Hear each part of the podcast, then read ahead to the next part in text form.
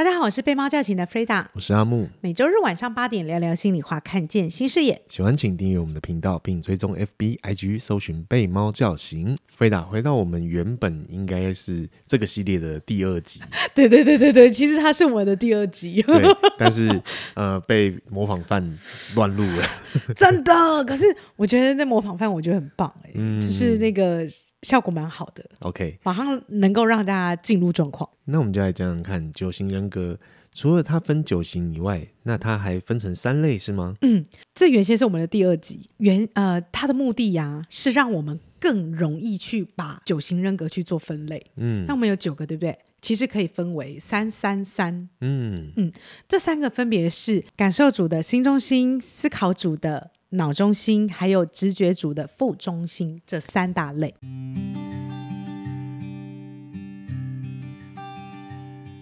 其实我在最一开始学九型人格的时候啊，嗯，我会很直觉的认为，只有脑中心才是有脑，心中心就只有感受，然后副中心没有脑又没有感受，他就是行动派的。嗯，其实也不是只有你这样，应该很多人都是这样吧？因为我觉得我们对人都会有一些误解，误解，这是很正常的。嗯。不过你不会觉得，就是因为有这些误解之后，你才会发现一件事情是，你会更进阶，因为你会知道，哎。不是这样的，不是这样的。难道说就是只有思考组的人才会思考吗？行中心的人就完全没有脑袋吗？那、嗯啊、除了直觉组的人以外，其他人都没有行动力吗？而且你应该这样讲哦，这三大类比较像是呃生存模式的本能，嗯，比较直觉。跟习惯使用的方式，嗯，就像啊，呃，刚开始你认识我的时候，觉得我是脑中心的，嗯，对不对？你会觉得我，哎，你你这脑中心的吧？那充满好奇，然后怎么怎么，哎，不是哦。那我们就来分别讲一下说，说这三个组，然后有哪一些是分别是他的成员，好不好？嗯嗯嗯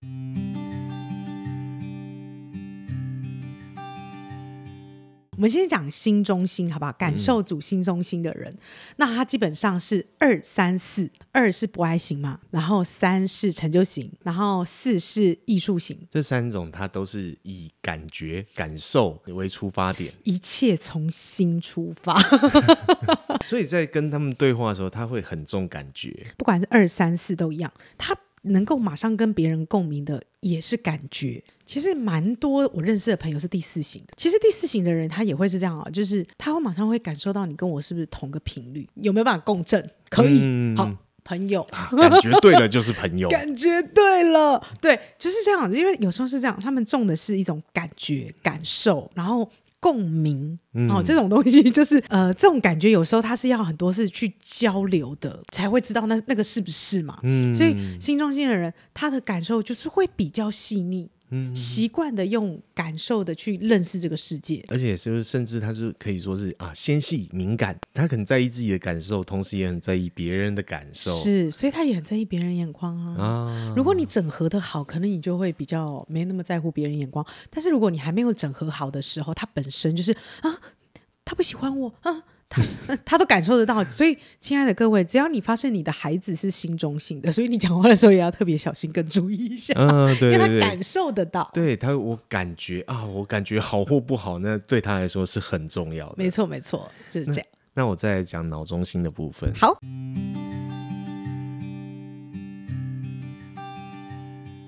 哎、欸，我觉得脑中心很适合你说，哎，嗯，对，因为我就是脑中心，但我还是要再强调一次，脑中心不代表就真的非常有脑这样子，我也遇过很笨的脑中心，应该也是有的。好脑中心呢，主要就是第五型、第六型、第七型这三种类型。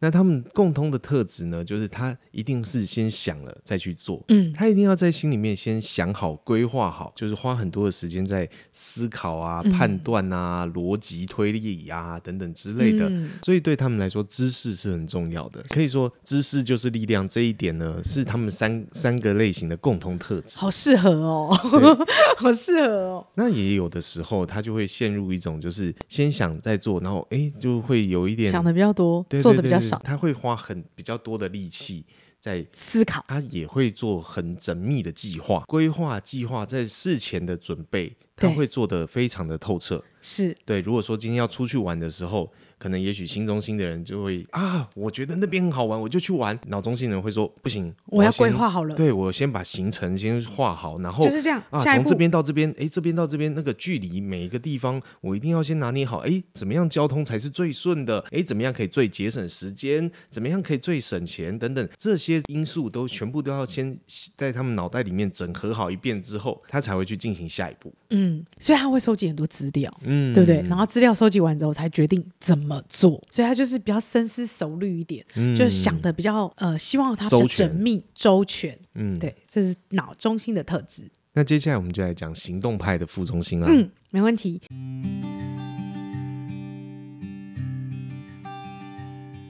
呃，行动派的副中心就是八九一，八是权威型。九是和谐型，一就是完美型。呃，这三种型，他们比较重视的，可能就比较是本能的，呃，比较生存本能的模式。对他们来说，可能他会觉得，嗯。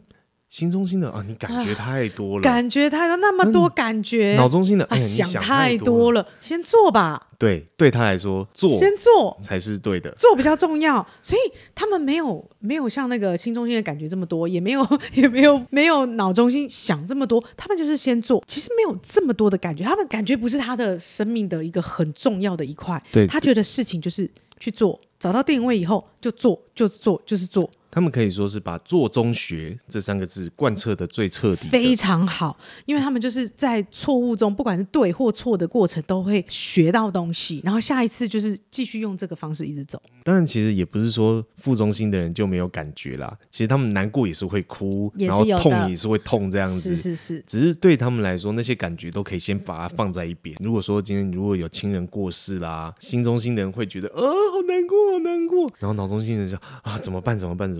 对副中心的人来说，想那么多干嘛？赶快啊、我先赶快先该办的事情，赶快先办一办，办起来再说。对对对，全部都办完了以后，要哭再去哭。然后可可是事情办完以后，他他也忘记哭了。就是真的也是不一样哈。对，所以其实某种程度上来说，副中心的人就是他的挫折容忍度是比较高的，或者就是可以说。它比较容易让事情就过去了。每一种型，它的生存的方式不同，而且习惯使用的本能不一样。但是，就像刚刚讲的啊，每一个型，它习惯用这个，但是他有没有办法去学习其他的做法？会啊，当然是可以的。例如。我就说我自己是心中心的人，我的感受是很敏锐的。可是我的理性其实就是在你的看待我的时候，你不会觉得。其实我有的时候都会想，就跟你相处的时候，我都会觉得我比你更像心中心，你比我更像脑中心。就如果说要说以我们两个人相处的话，有的时候你比我更能够理智的去。判断判断事情，而我常常会陷入我的感觉感觉里面，而且有时候我做事情有点像副中心，对不对？所以这个东西它没有那么绝对，没错。它只是说，它只是在讲说，就是哎，我们在遇到事情的时候，我们会比较用哪样的方式去去思考、去判断，或者是说去执行？对，没错。好哦，以上就是我们刚刚跟大家分享说脑中心、心中心跟腹中心这三大类。所以最后啊，我想这个脑心腹可以给大家提供一个参考，让大家去思考一下。对，如果说你想要知道你是九型人格里面哪九型呢？嗯、你就可以先思考说，哎，我是比较感觉型的，我感受型的呢，嗯、还是说啊，我是先思考型的，用思考去判断，还是说，哎，我是先做再说，行动派的？那你就是副中心。嗯、那所以如果说你是感觉型的，你就可以从第二型、第三型、第四型去判断。其实这就是一种删去法嘛。对啊。对，就是你就是可以直接哦，就是你就可以把范围缩小说，说啊，我可能就是二三四这哪这种型的啊。如果我思考比较多啊，我就是五六七这个型的。嗯。如果我是行动派的，那我就是八九一这三种型的。是，当然这个是一个一个判别的方式哈。嗯、不过呢。